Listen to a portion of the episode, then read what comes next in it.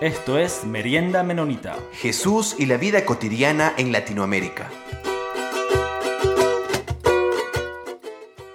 Bienvenidos a todos y todas, muchas gracias por estar aquí de nuevo en nuestro otro episodio de Merienda Menonita. Soy Peter y estoy aquí de nuevo, como siempre, con mi amigo Jonathan. Hola, Jonathan, ¿cómo va? Hola, Peter, gracias. Es un placer estar aquí con ustedes, queridos y queridas oyentes. Muy emocionado por la entrevista que tenemos el día de hoy.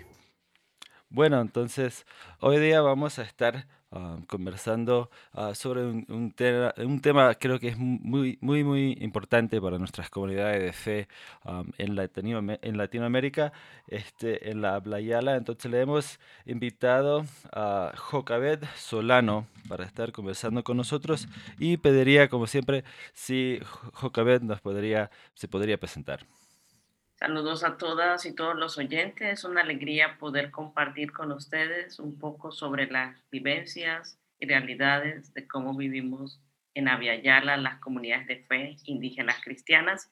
Como bien dice Peter, soy Jocabet. Nací en el tiempo del Barduni. Para mi pueblo es el tiempo de las plantas medicinales, Bardud, diciembre. Y en ese tiempo los inadules, es decir, los médicos cunas, van a las montañas, a los lugares sagrados, a buscar las plantas para traer salud a la comunidad cuna. Trabajo con memoria indígena y soy de la familia Cunadule, un pueblo indígena en Panamá y Colombia, quienes vivimos ancestralmente en estos territorios. Y actualmente soy de la comarca de Cunayala, es una de las islas del Caribe panameño, que tienen alrededor de 400 islas.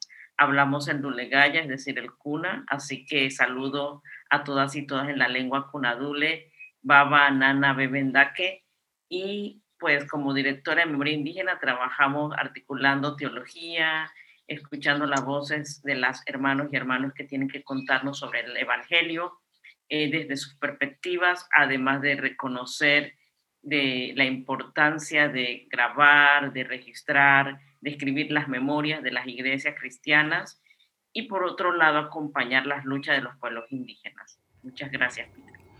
Gracias, Jocabete. Es un placer este, poder entrevistarte.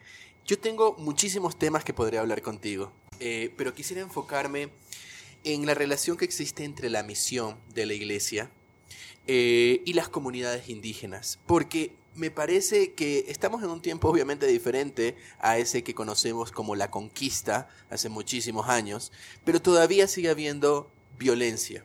Una violencia de una manera un poco diferente, eh, barnizada con la civilidad, ¿no verdad? Eh, de civilización hacia el otro diferente. Entonces quisiera que comencemos un poco conversando sobre qué violencias o qué errores más comunes todavía tú crees que siguen presentes en la misión de, ciertas iglesias, ciertos errores que tenemos al relacionarnos con las comunidades indígenas de una manera un poco triunfalista. En tu experiencia, ¿qué errores todavía, que ellos piensan que están haciendo un bien, piensan que están eh, actuando de buena manera, pero puede ser un acercamiento un poco paternalista? Quisiera que pudiéramos conversar un poco sobre esto. Muchas gracias, Jonathan, por la pregunta. Es una pregunta importante para la eclesiología y la misionología, que parte de nuestra teología, cómo entendemos y percibimos a Dios y, el actuar de Dios en las comunidades indígenas, en este caso particular. Reconocemos, como bien has planteado, que la invasión hacia Aviala, es decir, hacia América, Aviala, tierra madura, tierra de sangre, que por cierto es una palabra, un nombre un concepto de mi pueblo Cunadule. Eh, reconocemos que la iglesia occidental, en el afán de compartir las buenas noticias, porque ese es el deseo y ese es el anhelo, ha intentado compartirla de formas que obviamente tienen que ver con envolturas de su propio contexto y de su propia cultura.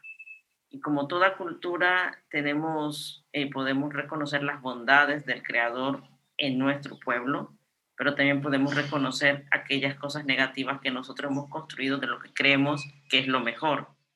Y allí creo que parte el dilema y es la falta de reconocimiento de las identidades de los pueblos indígenas, la falta de conocimiento del universo simbólico de los pueblos, es decir, lo que hace que el corazón del pueblo cunadura, en este caso, lata y porque vivimos. Eh, las barreras de, de, conocer la cosmovivencia, o algunos dirían la cosmovisión, pero más bien desde el área cognitiva, la cosmovivencia, desde lo narrativo, desde la vivencia diaria de los pueblos indígenas.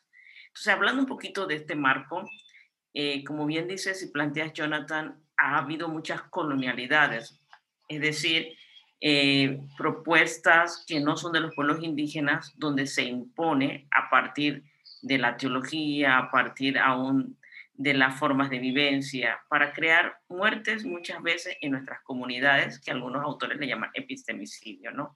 Cuando se intenta sobreponer otras maneras de vivir sobre los pueblos indígenas.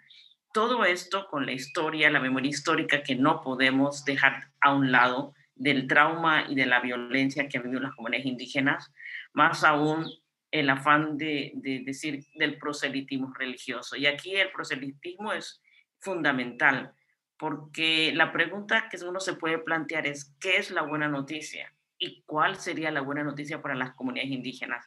Pero para algún sector de la iglesia, la buena noticia es que la gente conozca el Evangelio, pero un Evangelio reducido, donde decimos, esta es la manera de seguir a Jesús.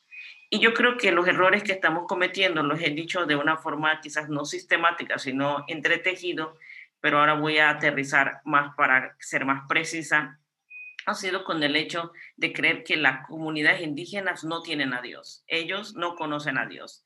Ellos están alejados de Dios. Y por eso muchas misiones le llaman eh, este, los, las misiones no alcanzadas, es decir, gente que no ha sido alcanzada por Dios. Y allí parte el gran error, porque si conocemos sobre espiritualidades indígenas, sabemos que los pueblos indígenas antes de la invasión tenían su propia relación con el Creador y por lo tanto tenían también su teología, si le queremos llamar así, usando un préstamo de, un concepto de Occidente, pero para haciendo la reivindicación de que los pueblos indígenas tenían su manera y su percepción de relacionarse y de conocer a Dios y de que hecho en las lenguas indígenas se habla mucho de Dios. No podemos desintegrar nuestra vida diaria con nuestra relación con Dios. Entonces desde allí el hecho es cambiar de una forma de pensar. Las comunidades indígenas antes de la invasión y antes de la ya del cristianismo tenían una relación con Dios y tienen una relación con Dios. ¿Qué significa esto para nuestra misionología?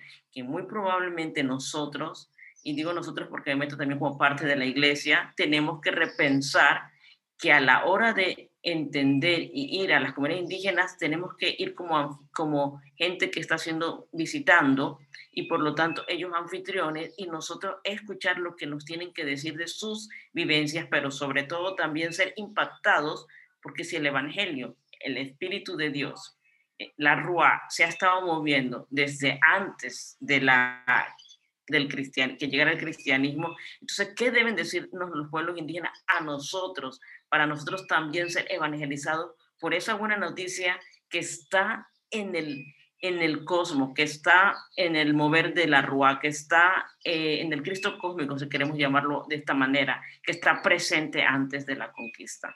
Y por otro lado, creo que lo que estamos haciendo mal, que bien mencionas, es creer que tenemos que enseñar y que no hay nada que decir. Entonces, eh, nos perdemos de la riqueza, de las bondades de Dios derramada en los pueblos indígenas. Eso de, querer enseñar solamente que nosotros sabemos la verdad y tienen que hacerlo de esta manera, realmente no es buena noticia, es más que nada arrogancia de, pensar que el Dios que tenemos es un Dios que se limita y los comunidades indígenas tienen algo muy especial, es inagotable. Y no va a saber que las comunidades indígenas vayan a otros lugares a decirnos a nosotros, los que somos cristianos, esta es la manera de entender a Dios. Bueno, allí hay mucho que plantear, Jonathan, pero no sé si quieres eh, que diga algo más sobre algo, otro tema o sobre lo que estamos hablando. Sí, Jocabet, este, justo eh, mi siguiente pregunta creo que va bastante en, en esta dirección. Hace, hace unos episodios estuvimos conversando con, um, con Jonathan y algo que planteábamos es que deberíamos este, tener unas conversaciones uh, sobre este tema de, misionología. Y, Jonathan mencionó un, libro de, un amigo, ah, Misión sin, Conquista, y entonces me puse a, releerlo un poco y, surgió esta pregunta que hace um, Loida eh, eh, Buckwalter y, Alberto Buckwalter, eh, que están mencionados en este libro, misioneros menonitas que estuvieron por más de 40 años en, el Chaco argentino, y, hacen esta pregunta en, su discusión como digo, creo que va direccionado en esto que estás mencionando, de qué nos enseña la Biblia en cuanto a la relación entre las culturas y el Evangelio. Entonces, no sé si, si, podrías responder a esa pregunta.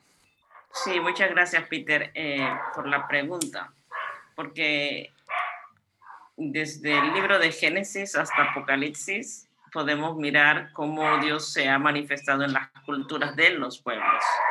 Y es interesante que cuando entendemos el chalón, es decir, eh, la buena, la vida plena, lo podemos entender muchas veces y lo entendemos de esta, de este, de esta vida plena que Dios le quiere dar a las culturas, es decir, a la humanidad. Y, y una de las cosas que creo que es muy importante es también cómo releemos Génesis a la luz de, tu pregunta pero a la luz también de reconocer de que los seres humanos somos solamente una parte de esta comunidad creadora, es decir, somos solamente una parte de estos seres vivientes y por lo tanto, aunque hay mucha gente hecha una definición de cultura más desde, desde lo humano, creemos que eh, realmente si la cultura eh, viene de cultivar y viene de, de poder cultivar, como bien dice la palabra, ¿no? entonces tiene que ver con una relación también con los demás, con la tierra. Y yo creo que aquí es importante pensar cómo la presencia del Espíritu de Dios se movía sobre las aguas, cómo la presencia del Espíritu de Dios se movía a partir de la creación y a partir también de ver al ser humano eh, emerger de la tierra, como lo dice Génesis 2. Entonces, pensamos en, este, en, este, en este soplo de la rúa en las culturas de los pueblos, presente en la, a la hora de invitarnos a nosotros a desarrollar nuestra propia cultura. Es decir, crea el, el, el lugar donde habitamos, crea esta relación entre nosotros con la tierra, pero que a veces no, no, no tomamos bien al leer el texto, y nosotros nos da la, la capacidad de seguir recreando en, este, en estas formas de organizaciones no nos dice cómo organizarnos, nos da la tarea a nosotros de organizarnos y ahí está la, pluralidad de maneras de cómo los seres humanos nos hemos organizado y aún cómo los animales se organizan eh, de acuerdo a, a, veces no tenemos mucho conocimiento, pero hay una gran infinidad de maneras como se organizan también los, los animales, ¿no? Y las plantas. Entonces, pienso que, que cuando eh, estamos pensando un poco en, cómo Dios se manifiesta en las culturas, podemos reconocer que aún en el Antiguo Testamento, eh, Dios se revela, sí, a Abraham, y ahí están los patriarcas, pero hay muchos a las cuales Dios se revela que no son, entre comillas, el pueblo escogido de Dios. Es decir, se le revela en sueño a otros personajes, eh, le habla a, otras, a otros pueblos, escoge personas que son que no son dentro del pueblo eh, de Israel a lo mejor los más, eh, los amigos. Entonces aquí podemos reconocer de que el mover de Dios ha sido súper eh, amplio en su movimiento con los seres humanos y aún cuando vemos los evangelios podemos ver a un Jesús presente en la cultura. Es decir, Jesús, no podemos desligar a Jesús sin los rituales de su pueblo. No podemos desligar a Jesús sin las ceremonias de su pueblo. Él participaba directamente en los rituales, en las ceremonias de los pueblos. Es decir, si yo lo separo de eso, no puedo entender a Jesús. Y por otro lado, cuando entendemos la cultura, también podemos reconocer que no vemos a Jesús en su hermenéutica haciendo una contraposición con la cultura de otro pueblo. Lo que sea, vemos que Jesús es rechazando la injusticia y la muerte, eh, hablando directamente a las estructuras de poder que querían someter a los más vulnerables, pero no vemos a un Jesús hablando en contra de la espiritualidad y de la cultura del otro. Más bien, en los evangelios vemos cómo Jesús utiliza esas, eh, los evangelistas eh, haciendo una relectura de Jesús, hacen un, eh, un análisis a partir de esas narrativas para decirnos lo, lo contrario. Los gentiles son parte del reino de Dios y con ellos debemos escuchar. Por ejemplo, la mujer serofenicia, que ustedes conocen del pasaje, y quien dice, este, Jesús le dice, no está bien pedirle pan a los hijos, y ella dice, pues eh, sí, pero aún los perros comen de las migajas que caen de la mesa de sus amos, ¿no? Allí vemos esta controversia de pensamiento. Muy probablemente algunos por defender a Jesús diríamos, no, pues Jesús quería probar la fe, otros dirían, no, es que Jesús estaba hablando sobre la cultura de su pueblo, así pensaba su pueblo, y otros quizás mucho más atrevidos dirían, no, Jesús era un etnocéntrico. Y entonces la mujer le enseña a Jesús qué significa reconocer de que aún la gracia está abierta para otras culturas. Cual sea la postura que tomemos, lo que sí reconocemos del pasaje es lo que se dice. Jesús dice eso y la mujer eh, le permite repensar otra manera de ver la, la propuesta de, la vida. Entonces, eh, yo creo que en este, en este encuentro de culturas hay algo que es muy interesante. Eh, no podemos eh, conocer más de Jesús, más de Dios, más de su mover, sin ese encuentro de culturas que nos permite aún a nosotros este, liberarnos del etnocentrismo que podemos tener. Y, la presencia de Jesús, la presencia del Espíritu de Dios en medio de la cultura lo podemos ver en distintos pasajes, aún lo podemos ver en el libro de Apocalipsis, y ahí hay algo muy, muy interesante porque cuando entendemos el pueblo escogido de Dios, lo entendemos como singular, y de una vez pensamos en Israel. Pero en, en Apocalipsis podemos ver cómo hay un cambio del verbo el pueblo a los pueblos de Dios en el griego ¿Qué significa esto para nuestra misionología y eclesiología y aún teología?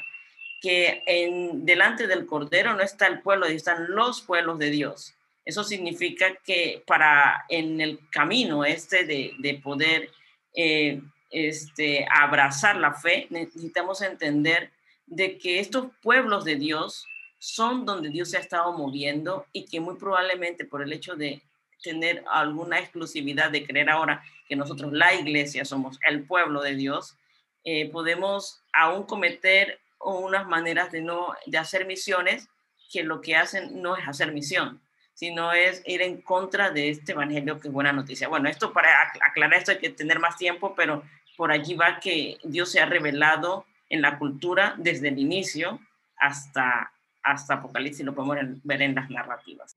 Y claro, y sería un poco pedante pensar de que solamente en la cultura, me invento, europea, blanca, tenemos nosotros el mensaje último, sino que si en verdad creemos en algo que teológicamente llamamos la soberanía de Dios, Dios tiene que haber pisado otras tierras antes, tierras santas antes, como nos dice la verdad las escrituras.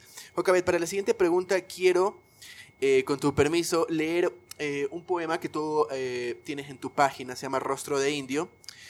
Dice brevemente, en el oro veían al indio, rostro de indio era el oro, oro valían los indios, el oro del dolor, rostro de indio era el oro, oro de la muerte. Chocaron miradas, ambos veían el oro. El conquistador veía el oro en el rostro del indio, el indio, el oro en los ojos del conquistador. Rostro de indio era el oro, oro de la ambición. Para el conquistador el, el oro era poder, para el indio regalo de la madre tierra. Rostro de indio era el oro, oro de la liberación. El indio gritaba dentro de sí, soy Olodule, soy Olodule, soy hijo del oro, soy hijo de Dios, rostro desfigurado del indio por el oro, rostro sin rostro del indio por el oro, rostro moribundo del indio por el oro, rostro de oro el indio, oro de Dios. El conquistador vio el rostro de indio como oro, pero no vio que el rostro de oro del indio era el rostro de Dios. Este poema que me encanta, eh, simplemente me encanta cómo juegas aquí con, los diferentes eh, significados que puede tener esto del oro. Ya sabemos, ¿no verdad? Cuando vinieron acá los conquistadores y nos invadieron, buscaban, ¿no verdad? Eso que era el oro. Pero eh, en Ecuador eh, hubieron unas manifestaciones en octubre del 2019 por parte y liderado por las comunidades indígenas acá. Y uno de los alcaldes de la ciudad en la que yo soy, de la costa de Ecuador, dijo en un momento, cuando iban a manifestarse en Guayaquil, que ellos están ahí para defender Guayaquil y que los indígenas se queden en el páramo. Esa fue la frase que utilizó el alcalde. Mi pregunta es la siguiente, Jocabetti, teniendo en cuenta este poema tuyo. ¿Cuál es el oro que busca, y saliéndonos un poco aquí de la parte eclesiástica, aunque no del todo, cuál es el oro que todavía busca el Estado en la actualidad en las comunidades indígenas? Que las comunidades indígenas estoy seguro que ven ciertos recursos de la naturaleza con unos ojos diferentes que nosotros. ¿Qué luchas todavía quedan por delante en ese sentido? Eh, sí, gracias Jonathan. Eh, es la realidad de los pueblos indígenas, cuando entendemos invasión o conquista, mucha gente se queda como en la historia, eso ya pasó. Y se preguntan por qué todavía las comunidades indígenas pareciera que viven eso como hoy. y mucha gente dice, pero no pueden perdonar y, y por qué no lo olvidan. Y eso es hacer una reducción y aún eh, de la historia, pero aún un cinismo, porque la realidad es que hoy día todavía los pueblos indígenas luchamos por nuestros territorios, por preservar la lengua, eh, por vivir desde nuestras maneras de vivir, eh, por intentar seguir desarrollando nuestras ceremonias, y en algunos países en Yala, en Latinoamérica, podemos ver cómo hay una necropolítica, es decir, una política de muerte que atenta fuertemente con la vida de los pueblos indígenas. Solamente el hecho de poder ver que la pandemia nos revela la vulnerabilidad de los pueblos indígenas, no como la única pandemia, sino como una de las pandemias que ha existido y que existe en Yala. Pero la pregunta es por qué en los gobiernos están trabajando tan fuertemente en contra de esta pandemia y no con otras, como los genocidios que han ocurrido en nuestras comunidades o como las enfermedades que muchas veces matan a nuestra gente.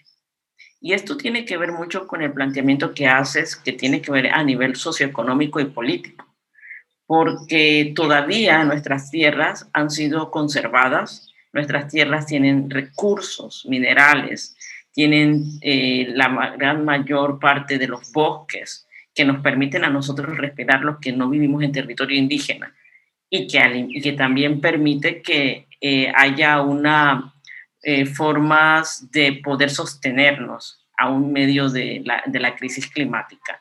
Entonces la pregunta es muy importante, ¿por qué? Porque siendo territorios muy ricos en recursos y con la vivencia de las personas, el sistema capitalista lo que quiere es hacer extractivismo y es lo que está haciendo. Extractivismo de nuestros territorios, de los recursos, pero aún de las personas. Y eso lo que hace es que una persona que vive en otra parte del mundo, X, pueda sostener el consumismo y el extractivismo planteado por los gobiernos y atenta contra la vida de las personas. Entonces, el oro todavía haciendo una metáfora del oro y aún literal está presente en los territorios indígenas. Y todavía se ve esos eh, territorios con ojos de ambición, con ojos de, extraer, de chupar la sangre. Eh, y esta, esta de chupar la sangre lo que hace es matar, matar a las comunidades indígenas, matar la tierra, violentar a la madre tierra como entendería mi pueblo como Nathuana. Entonces, cuando pensamos en esta relación que nos une, hablando de la pandemia, que entendemos que si yo tengo el virus y lamentablemente estoy con alguien cercano, se lo puedo contagiar. Esta realidad nos, reconocemos que es una red. Entonces, el extractivismo y el consumismo es alimentado por nuestros sistemas de vida consumistas. No importa si yo no soy parte del Estado, pero yo estoy en cualquier país y alimentando el sistema, soy parte de este extractivismo que causa todavía, lamentablemente, el genocidio en nuestras comunidades por el extractivismo la ambición de los estados para alimentar el capitalismo y el neoliberalismo, que es un sistema donde estamos inmersos. Y yendo em, más en, esta dirección, Jocabet, este, pensando en, la creación de, Dios y, pensando en, comunidades de fe indígena, esto, esto es un, otro tipo de, tesoro que, comunidades de fe indígenas tienen para ofrecer a, otras comunidades de fe um, en Latinoamérica y, alrededor del mundo. De, sobre su, conexión um, a la tierra y bueno, especialmente en casos de comunidades de fe indígena que todavía tienen tierra, porque hay otros casos que, que, ya no tienen tierra y eso ese es, bueno, que es un asunto complicado y que, que, podemos tratar aparte. Pero, ¿qué, ¿qué, cosas tienen las comunidades de fe indígena para, para enseñarnos al, al resto de las a otras comunidades de fe y en particular, quizás, ¿qué, qué cosas que pueden ofrecer para la liturgia en, en, particular para, para, otras comunidades de fe en, sobre esta realidad del, del cuidado de la, de la, creación de Dios? Sí, eh, hay mucho que las comunidades indígenas podemos ofrecer, tanto a la sociedad como a la iglesia, ¿no? Y un pensamiento que es muy, muy importante es el tema de la integralidad. Eh, ¿Cómo se reconoce que somos parte de todos? Y eso, ser parte de todos, nos permite con la comprensión de que la comunidad como tal es importante, no importa quién sea. Eh, a veces en nuestros contextos eclesiásticos eh, hemos hecho organizaciones muy jerárquicas, ¿no? y nos olvidamos de que como iglesia somos cuerpo y que bien nos enseña Pablo que si una parte de nuestro cuerpo nos duele, nos debería doler, nos molesta todo el cuerpo y eso lo sabemos muy bien, cuando nos duele el dedito o, algo tan pequeño de nuestro cuerpo nos molesta.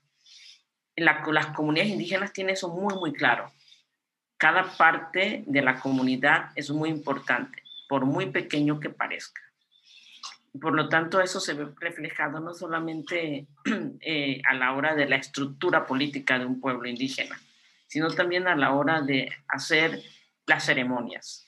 Y yo creo que eh, allí, cuando me estás haciendo la pregunta, podemos verlo en varios niveles. Desde las estructuras eclesiásticas, cómo reconocemos eh, esta naturaleza de lo integral, de la integralidad, pero también en las mismas liturgias, cómo somos menos somos más eh, horizontales, es decir, donde podemos ver la participación de otras y otros presentes en nuestras liturgias. Porque a veces en algunos contextos de iglesia la liturgia es como es tan sagrada que parece que no podemos participar los no sagrados. Entonces solamente algunos pueden ser los que traen el mensaje de, la palabra de Dios, es decir, de la escritura. Algunos pueden cantar, eh, dependiendo de cómo sea la liturgia de cada iglesia. Algunos pueden recoger la ofrenda, eh, pero en una perspectiva indígena, todos diríamos, somos, somos sagrados y por lo tanto podemos participar de este momento especial. Sí, hay ceremonias donde hay personas especialistas, pero la participación es colectiva. Por otro lado, el tema de una, hay una gran competencia a veces caníbal en la sociedad eh, porque ahora si yo quiero un cargo tengo que tener muchos títulos, decir, ok, hijo Cabe tiene licenciatura, una maestría, bueno, le faltó el doctorado, así que, bueno, no, no califica con tal persona porque esta persona tiene el doctorado, ¿no? Eh, y esas competencias caníbales a veces se ven presentes en nuestras iglesias, porque uno lo ve en la sociedad en general, hay que para el éxito tienes que tener tantos títulos eh, pero en nuestras iglesias también se ve esta competencia caníbal y uno pudiera decir, y aún podemos ver también cómo el patriarcado presente en nuestras estructuras no permite que las mujeres, por ejemplo, tengan eh, eh, liderazgo, el liderazgo como deberían tenerlo cuando representan muchas veces la mayor cantidad de, fieles en las iglesias. O sea, ¿por qué traigo esto? Porque las comunidades indígenas, desde la complementariedad, comprenden de que no se puede ser iglesia sin la presencia del hombre y la mujer dentro de, las formas de organizaciones. Una iglesia indígena que tiene un sistema patriarcal no viene realmente de un sistema indígena, viene del cristianismo patriarcal. Pero cuando podemos ver formas de vida de organizaciones más de la complementariedad, podemos reconocer que allí también podemos ver la buena noticia de Jesús al entender el cuerpo de Cristo. con la comprensión de la importancia de cada persona en, este, en este mover. Y por otro lado, también reconocemos lo que hablaba sobre eh, la relación que tienen los pueblos indígenas con la tierra, eh, con la madre tierra, como le comprendemos los pueblos indígenas. Esta relación es profunda porque una hermenéutica eh, desde los pueblos indígenas sin la relación con la madre tierra no es una hermenéutica indígena. Y lamentablemente podemos ver que cuando se nos ha enseñado cómo leer la Biblia, se nos ha desligado muchas veces a las comunidades indígenas de nuestro propio entendimiento de nuestra relación con la tierra. Yo creo que los pueblos indígenas aportarían muchísimo en esta pluralidad de formas de organizaciones, de formas de comprensión de la complementariedad y de nuestra relación con la madre tierra a fertilizar la teología que todavía occidental, que todavía está tratando de, bueno, en la historia sí vemos que hay gente que ha tratado de, trabajar eso de la relación con la creación, eh, pero ha sido pocas personas, pero en las comunidades indígenas han sido los pueblos, no es una persona pensando, eh, como San Francisco de Asís o otros pensando, eh, en las comunidades indígenas son el pueblo los que tienen esa espiritualidad y esa riqueza en sus propuestas de vida. Entonces yo creo que hay muchas cosas como pueden aportar, podemos aportar, pero por ejemplo la comprensión de la tierra como mamá es un aspecto fundamental a la hora de la comprensión de nuestra propia teología y en la, y en la humanidad, porque no comprender eso nos aliena, eh, nos separa de nuestra relación con la tierra. Y, o en palabras quizás más cristianas, en nuestra relación y nuestra teología de la creación. Jocabet, eh, gracias. Yo quiero ir cerrando con una última pregunta. Eh, para nosotros como eh, herederos del anautismo, de la iglesia menonita, es muy importante reconocer que el Estado y la iglesia tienen que estar separados. eso es como un distintivo muy importante para nosotros. No podemos aliarnos del Estado del poder para que de implantar lo que nosotros creemos que es lo correcto a una fuerza coercitiva, legal hacia el otro. Ahora en Ecuador son las elecciones, son este domingo eh, las elecciones ahora en Ecuador y uno de los eh, candidatos a la presidencia que tiene posibilidad es Jaco Pérez. Junto con su compañera Manuela Pic eh, han estado luchando por los derechos de los indígenas, pero aquí hay una pregunta que me parece importante y quisiera ver qué opinas tú sobre esto. tanto Manuela Pic como Jaco Pérez dicen que no es cuestión simplemente de reconocer derechos de la civilización occidental a los indígenas. Es cuestión de reconocer en el Estado ciertas luchas, ciertas maneras de ver la vida eh, que tienen los indígenas que nosotros antes no nos habíamos dado cuenta. Por ejemplo, no es cuestión de concederle a los indígenas que se puedan casar, es cuestión de reconocer su matrimonio ancestral que ellos tienen en sus comunidades como legal, y simplemente es una cosa de reconocimiento, no es que nosotros le damos algo a ellos. Y así podríamos hablar nosotros de diferentes cosas, de la, relación con la creación. Y aquí me parece interesante esa conexión que puede haber pensando eh, sobre, bueno, ahorita mandé el, asunto del matrimonio, pero eh, hay algunos teólogos y la, de, la decolonialidad ya también ha puesto eh, en, la mesa estas relaciones a veces un poco conflictivas sobre el mestizaje, sobre la civilización, que básicamente es como que ahí se, se diluye cualquier diferencia que pueda haber, porque todos somos mestizos y no reconocemos esa diferencia que nos habla Buenaventura de los Santos,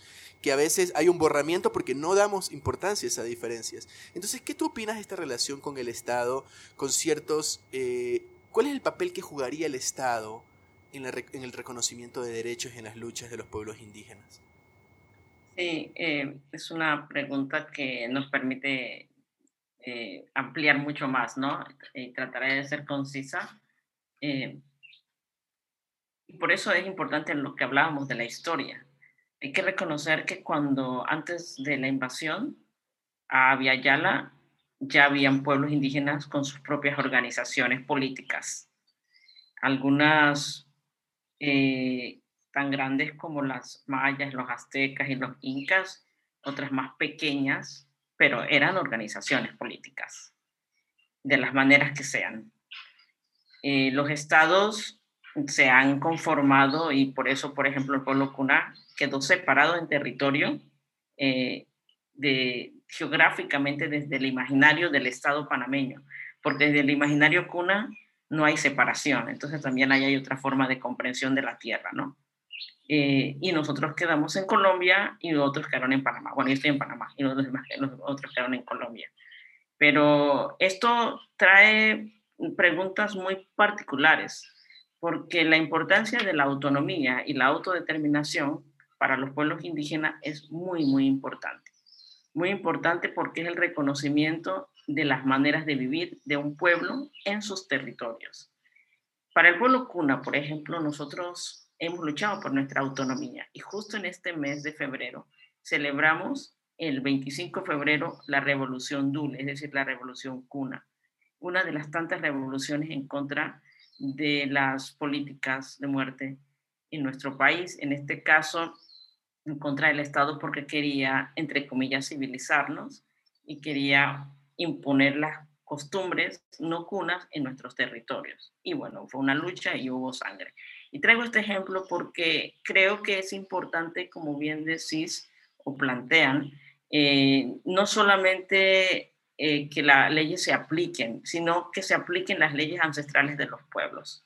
Esto significa que hay una autonomía y una autodeterminación para poder el mismo pueblo decidir cómo quiere gobernarse. Entonces hay que reconocer que en nuestros, en nuestros países hay una pluralidad de naciones dentro de un Estado y por lo tanto hay que reconocer esa pluralidad.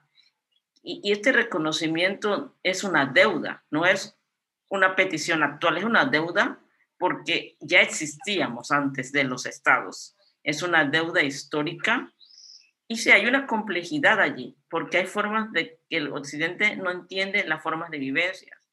Y también tenemos que reconocer que no todas las vivencias de los pueblos indígenas son ancestrales. Hay sincretismo de formas de vida y también hay adaptación de Occidente en nuestras maneras de vivir. Entonces, eso debería ser tocado por el mismo pueblo y la política de Estado respetarlo, independientemente de que estemos a favor o en contra por las formas de cómo se organizan. Eh, y lo digo en todos sus niveles.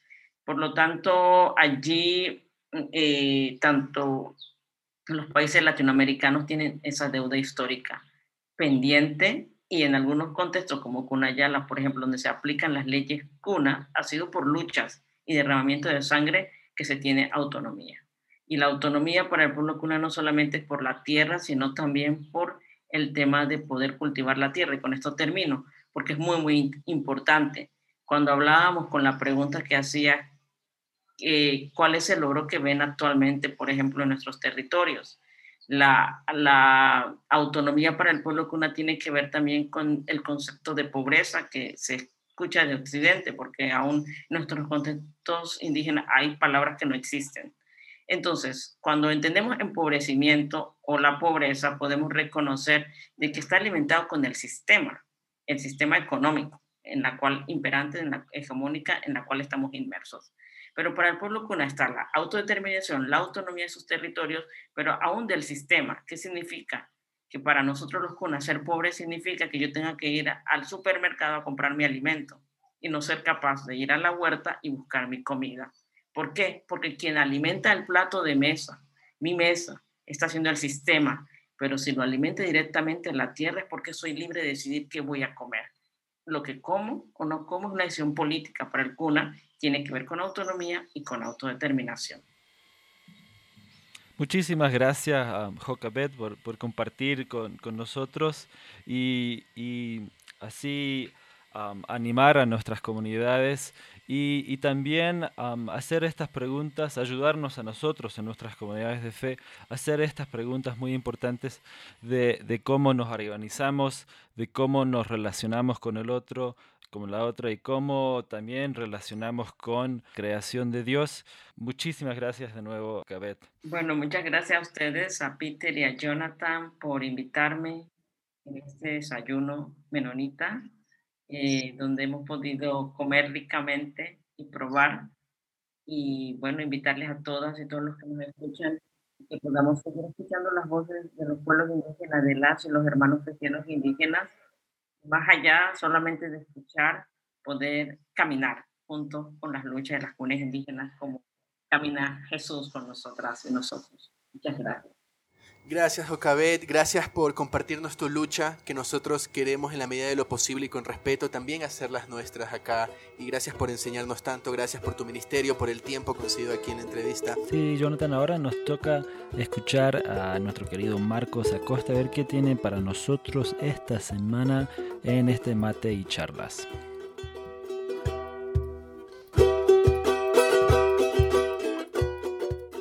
Bienvenidos una vez más a Mate y Charlas.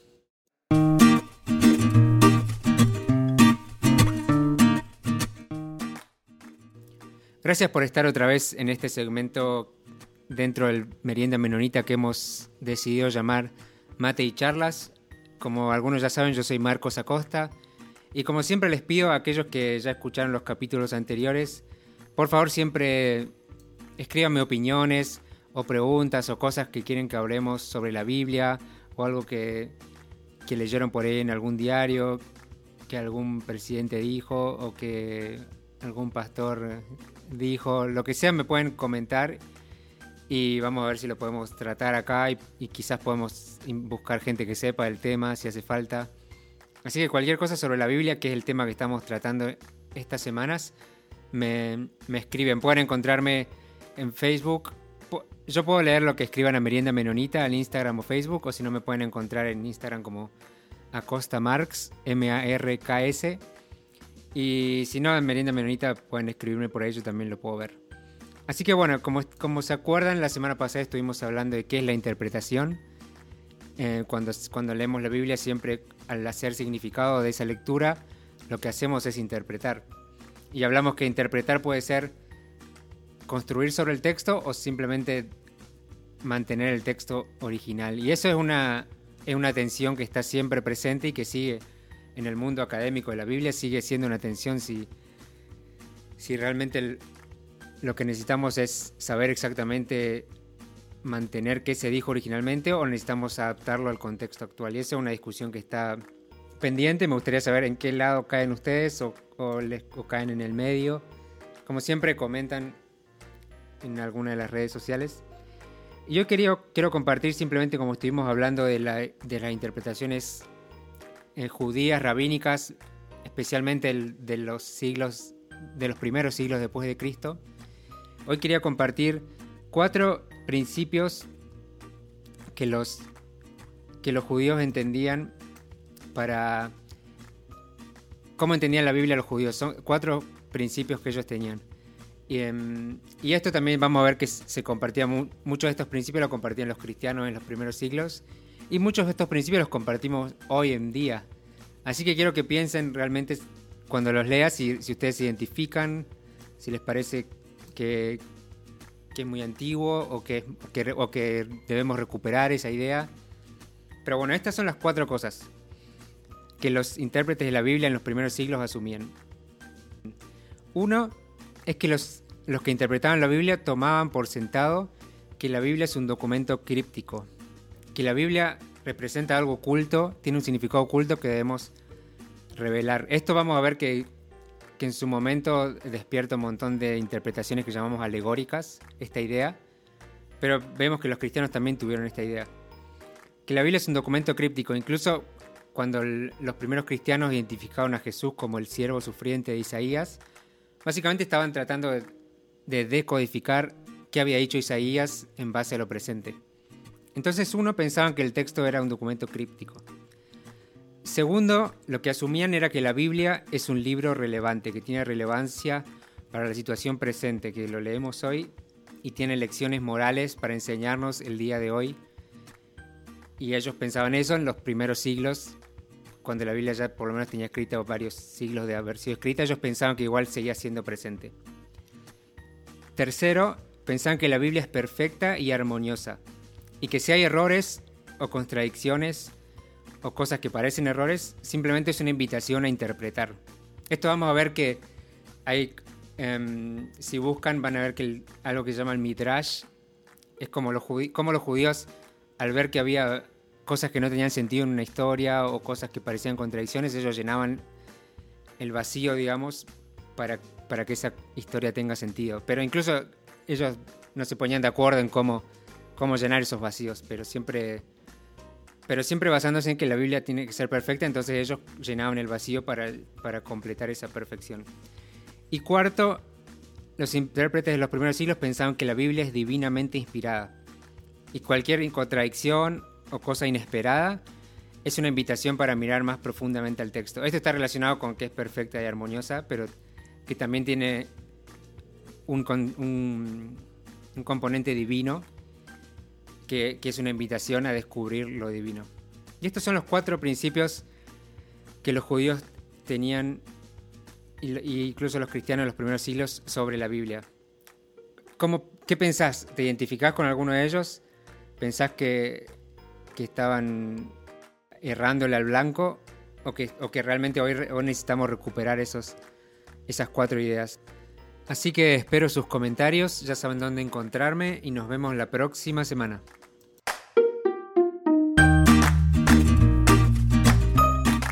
Bueno, muchas gracias Marcos y muchas gracias a todos nuestros queridos y queridas oyentes y estamos esperando sus comentarios y preguntas. También queremos agradecer a Anabaptist World y a la Red Menonita de Misión por hacer posible este, esta charla, este podcast. Los comentarios vertidos en este programa no representan necesariamente la opinión de Merienda Menonita, la Red Menonita de Misión o Anabaptist World. Esto fue Merienda Menonita. Siempre estamos atentos a sus opiniones y preguntas y nos pueden escribir al info arroba meriendamenonita.com.